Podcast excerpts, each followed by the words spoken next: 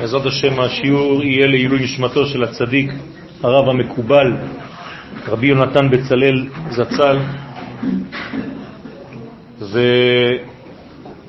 וזכה יעקב בן איתו, קובי, הספר שלנו, לעשות לצדיק כל שנה הילולה. הצדיק אימץ את אה, יעקב וממש היה כבן בית אצלו, ברך את הילדים שלו והיה ממש אוהב אותו כ, כבן. כשאנחנו באים אה, להילולה אנחנו צריכים להבין שיש בעולם הזה שלושה מימדים מרכזיים. כל העולם שלנו סובב על שלושה צירים. ציר הזמן, ציר המקום וציר הזהות האנושית, הנפש. כלומר, אין בעולמנו שום דבר שיוצא משלושת הדברים שעכשיו הזכרתי. הכל נמצא או בזמן, או במקום, או בנפשות. ובכל תחום מהתחומים האלה יש נקודה שרק היא מסוגלת להיפגש עם התכנים העליונים ביותר. זאת אומרת שבמקום זה ארץ ישראל. רק מארץ ישראל אפשר להיפגש עם השמיים. אי אפשר להתפלל, למשל, בחוץ לארץ ישראל, אם אנחנו לא מכוונים שהתפילה עוברת, שנאמר, והתפללו אליי דרך ארצם. אז מי שמתפלל, למשל, עכשיו הוא נוסע לבלגיה, הוא לא יכול להתפלל אם הוא לא מכוון לארץ ישראל ושהתפילה שלו עולה מארץ ישראל למעלה. למה? כי הקדוש ברוך הוא בחר את המקום הזה. מכאן יש קשר בין העולמות. אותו דבר מבחינת הזמן. הקשר החזק ביותר בין הקדוש ברוך הוא לבין מימד הזמן זה שבת. לכן שבת זה הקשר, ולכן בשבת ניתנה תורה. כשהקדוש ברוך הוא יורד לעולמנו במרכאות, הוא משתמש במימד השבתי. כי התכונה של השבת הכי דומה לאין סוף. לכן הקדוש ברוך הוא עושה את זה דרך השבת. מבחינת הנפש, זה הצדיקים. הצדיקים הם כמו השבת או כמו ארץ ישראל במקום. הם הופכים להיות היכלות כדי לקשר בין העולם העליון לבין העולם הזה. זאת אומרת שהתכונה המרכזית, העיקרית של הצדיק, זה הקשר שלו עם השמיים. ולכן הוא נקרא צדיק. צדיק זה יסוד. יסוד זה תכונה שמעבירה את כל הערכים שיש למעלה. כשאני אומר למעלה זה כמובן בתוכן הפנימי של המציאות ולא למעלה. אל המציאות התחתונה, כלומר אל החלק החיצוני של המציאות. מה שאמרתי עכשיו במילים שלנו זה נקרא תפילה. כל מה שאמרתי זה נקרא תפילה. אנחנו חושבים שתפילה זה להתפלל, אנחנו לא יודעים שהמושג תפילה בא מהשורש של הפתילה. פתילה זה קשר בין הגוף, הנר, לבין הלהבה, שזה בעצם הרוח. והפתילה עושה קשר, לכן פתילה או תפילה או תפילין זה אותו דבר. ללפות בעברית זה לקשור. אז אנשים חושבים שהם הולכים להתפלל. מה זה אני הולך להתפלל? אז עכשיו תרגמתי לכם, אני הולך להתקשר. כמו שאתה מתקשר בטלפון. אתה הולך להתקשר כמה דקות, אתה מדבר עם מישהו. אני הולך להתפלל, פירושו של דבר אני מתקשר עם ערך עליון, עם שורש כל החיים, עם שורש כל המציאות. במקום בית המקדש נקרא ביתי בית תפילה. כלומר, בית המקדש הוא תפילה אחת גדולה. עכשיו תתרגמו תפילה, קשר. אז מה זה בית המקדש? קשר בין העולם הזה לבין העולם העליון. אז כל מה שקורה במעבר בין הקדוש ברוך הוא לבין העולם, עובר בהכרח דרך בית המקדש. אותו דבר קורבנות עושים בבית המקדש, התפילות נתקנו במקום הקורבנות. אין לנו קורבנות היום, אז יש לנו קשר אחר. קורבן מלשון להתקרב. תפילה זה לשון קשר. אותו דבר, כשאני הולך להתפלל, אני נקשר. בשביל מה? הנה, עכשיו התפללנו תפילת מנחה. כלומר, נקשרנו קשרנו את עצמנו למימד עליון. ותשימו לב מה ביקשנו. ביקשנו בתפילה, ואנחנו חוזרים על זה שלוש פעמים ביום, ועוד פעמיים עם חזרות. זאת אומרת, אנחנו קודם כל מזכירים שהכל בא מלמעלה, שהאהבה העליונה יורדת אלינו, ואנחנו מבקשים שדרך הקשר שלי, עכשיו אני הפתילה, הנר זה בעצם העולם הזה, והלהבה זה העולם העליון. אז אני עכשיו מושך בזמן התפילה, כי אני קשור, את כל מה שהעולם הזה זקוק לו.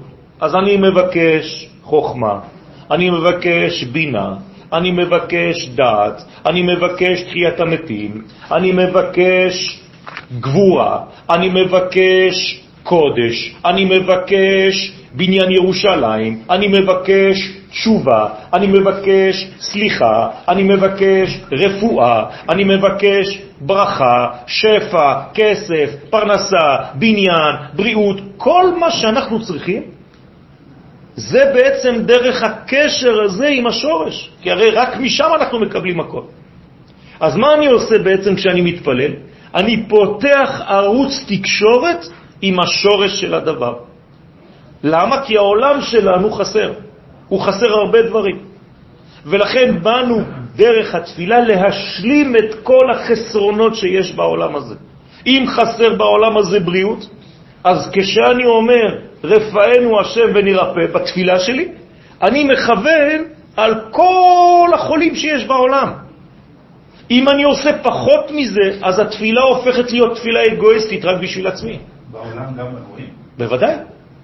אני צריך לרפא את העולם כולו. כמובן שאני מתחיל ממני, כי זה עובר דרכי. אם אני בריא, אז אני מעביר בריאות לחברים הכי קרובים, למשפחה, והלאה והלאה והלאה, לכל היקום. גם בעלי חיים. כולם צריכים להיות בריאים. האדמה צריכה להיות בריאה. ואם אני לא מכוון את הדבר הזה, אני חושב שזה סתם מילים. תפילה זה לא סתם מילים, זה לא לומר מילים, סתם לחזור כמו תוקים על מילים. חז ושלום. צריך להבין שהעולם שלנו חסר במלא תחומים, ועל ידי התפילה אנחנו משלימים את זה. זה נקרא צינור. ולכן אני מכוון למלא את כל החסרונות. אז עכשיו, כשאנחנו מתפללים, ממש צריך לחשוב על זה. ולכוון את עצמי כאילו אני עכשיו הצינור שדרכו הקדוש ברוך הוא יביא לעולם הזה את כל מה שאמרתי והרבה יותר. כל מה שחסר בעולם הזה, אני הולך להשלים. אז תדמיינו לעצמכם שאתם עכשיו בזמן התפילה כמו צינור פתוח, וכל פעם שאתה אומר, אתה חונן לאדם דעת, אז עכשיו מה יורד? דעת. יורדת דעת לעולם, עוברת דרך הצינור שלי, ועכשיו יש יותר דעת בעולם. כלומר, חמש דקות אחרי התפילה שלי, מישהו שהיה טיפש ולא הבין כלום, עכשיו הוא מבין משהו בזכות התפילה שעכשיו אני עשיתי. אם אני לא מבין את זה, אז אנחנו חד ושלום סתם אומרים מילים, כאילו אנחנו צריכים לעבוד איזה מלך עצבני שאם אני לא עושה עליו שלוש תפילות ביום הוא יתעצבן עליי. זה לא זה, חז ושלום. אנחנו צריכים להבין שבאנו להשלים ובאנו להיות שותפים לכל הבריאה הזאת ולכל החסרונות שיש בה. לכן התפילה היא נקודה של מפגש בין האדם לבין שורש כל הדברים שאנחנו חסרים. ולכן בתפילה איפה אני נמצא? בקודש הקודשים.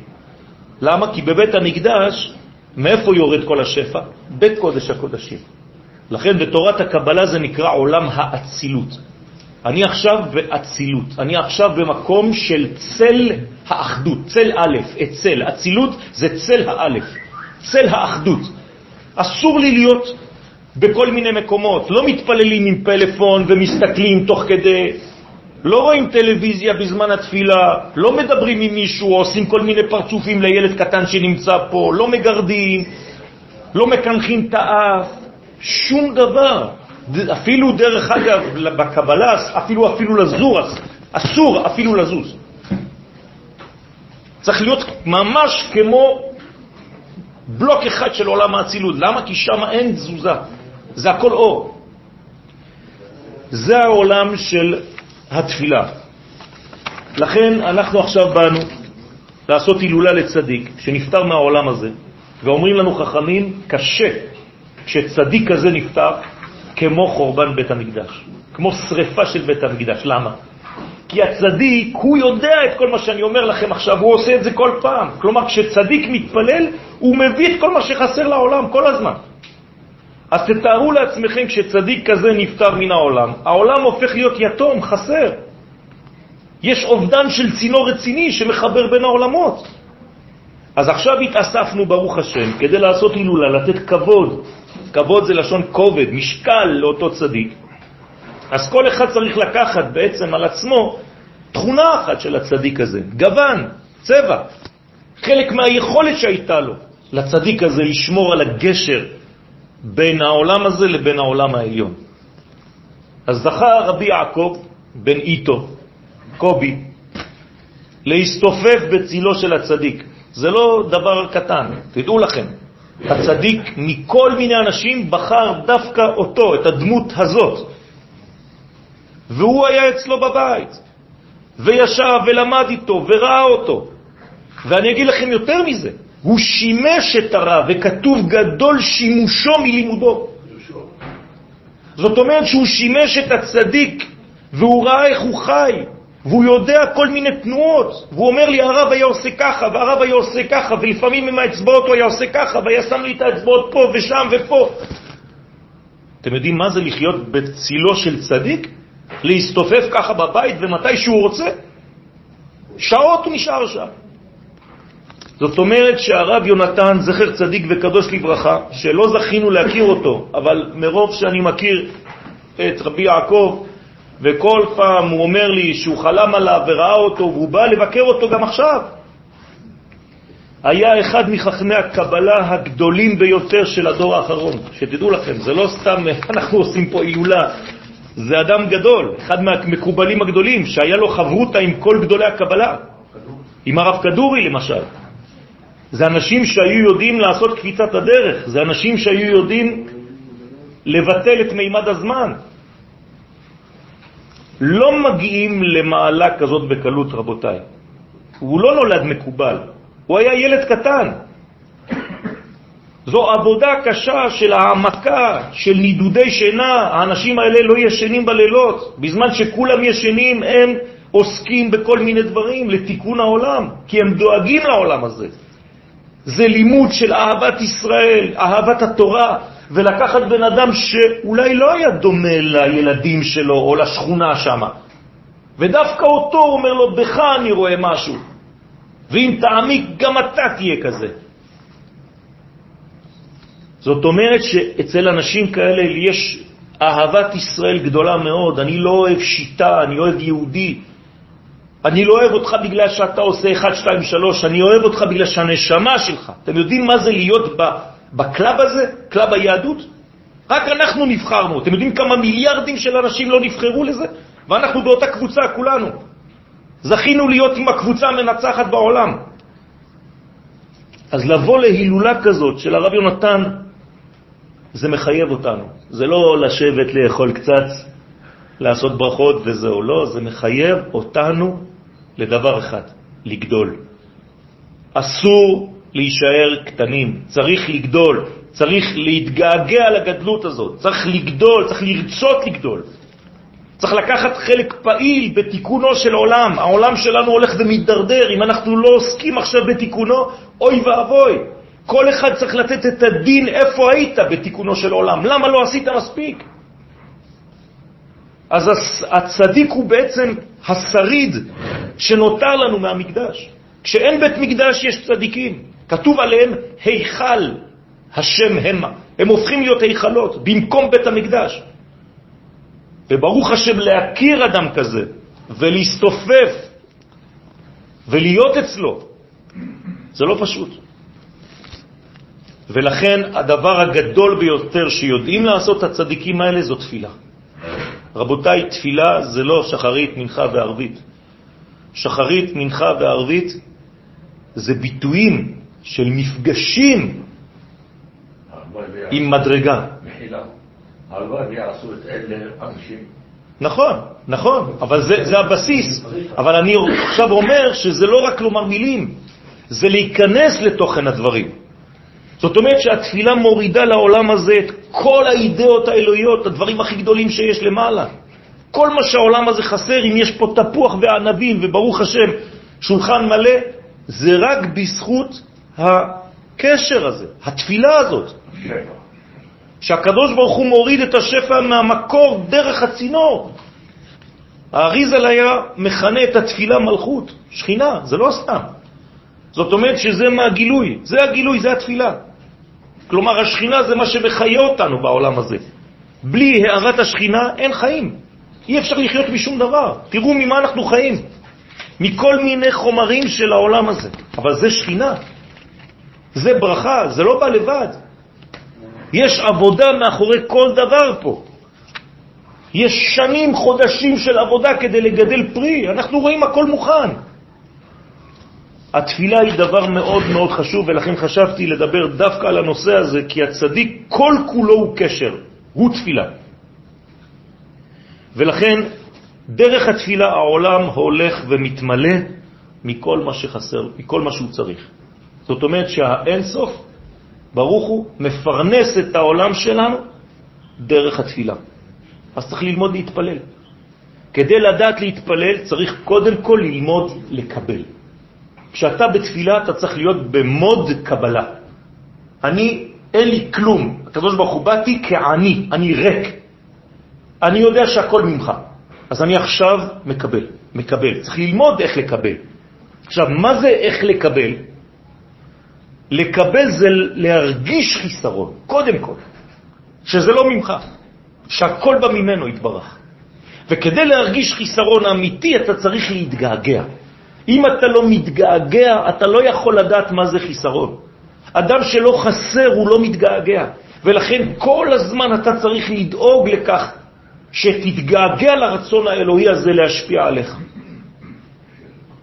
וזה הסוד של התפילה. זה סוד קידוש החיים. אם אני מביא עכשיו לעולם הזה גשם, כי התפללתי כל החורף, מוריד הגשם, משיב הרוח ומוריד הגשם, ויש גשם ויש מים בעולם, אני צריך להבין שזה בא משורש עליון, זה לא סתם, זה לא הכל מצוי כאן, כמו הנחש. וזה תפילה טובה. תפילה טובה נובעת מגעגוע. אני לא אאריך, אני מסיים. צריך לתקן את הרצונות שלנו, רבותיי. רצון, אומר הזוהר, זה אותיות צינור. אדם שמתקן את הרצון שלו הופך להיות צינור אמיתי לאור. והתורה נקראת עבודה שבלב, לא עבודה שבשפתיים, לא אומרים בלה בלה בלה בלה בלה בלה בלה, עושה שלום עם רומיו. התפילה קשורה לנשמה, וכשאני בא להתפלל אני צריך להרגיש את הנשמה הכללית שאני שייך לעם ישראל. האריזל אומר שאסור להתפלל אם אני לא אומר לפני התפילה שאני אוהב כל אחד ואחד מעם ישראל. תשימו לב. בבוקר הוא אומר, אם אני לא אוהב כל אחד מעם ישראל, אני לא יכול לגשת לתפילה. כי התפילה זה הכל חוץ מדבר פרטי, אינדיבידואלי. לא.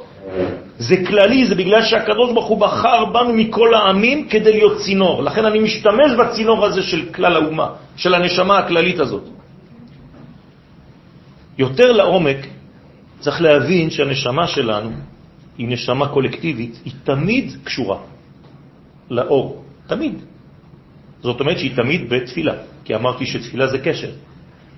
מדי פעם אנחנו באים לבית כנסת כדי לזכות לקשר של הנשמה שהוא קשר תמידי. אתם מבינים?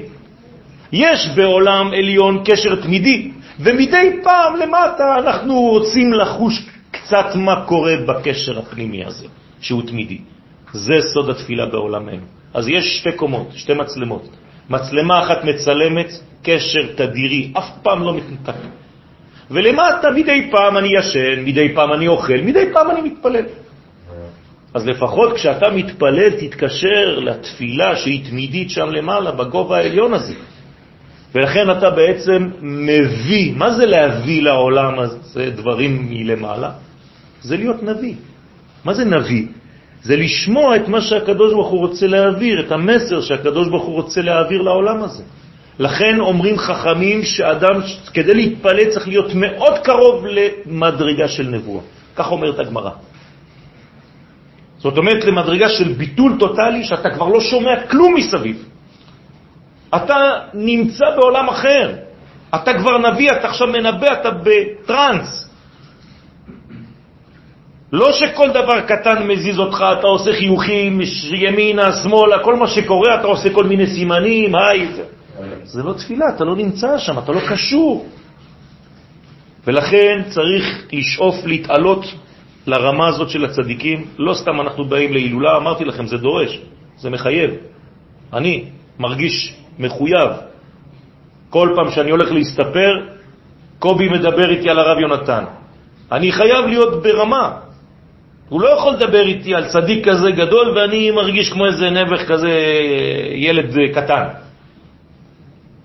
הצדיק זה מגדלור, ולכן צריך להתקשר אליו, ואני מתפלל, ובזה אני מסיים, שהצדיק, שזכותו תגן על כל המשפחה, משפחת איבגי, שתמשיך לקבל ממנו מסרים, כי הוא לא מוגבל, אתה יודע, הוא רק נעלם מאיתנו, אבל הוא נמצא, אתה מרגיש אותו מדי פעם, חזק.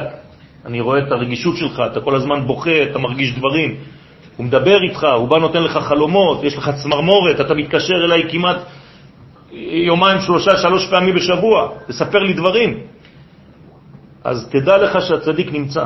הצדיק נמצא, הוא איתנו, הוא רואה, הוא שומע, הכל. הקדוש ברוך הוא שולח אותו לעולם הזה, להמשיך את התיקון, כי הוא יודע שהוא צינור אמיתי.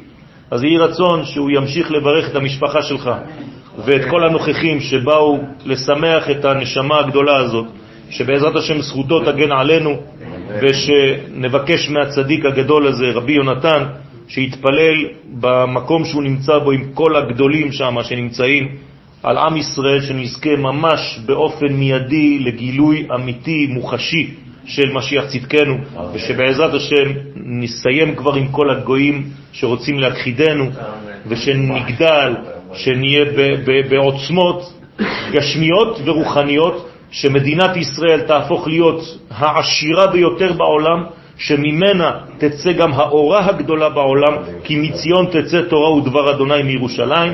אמן כן יהי רצון, אמן ואמן. תהא נשמתו של הצדיק צרורה בצרור החיים ותגן בעד כולנו. אמן כן יהי רצון. אמן.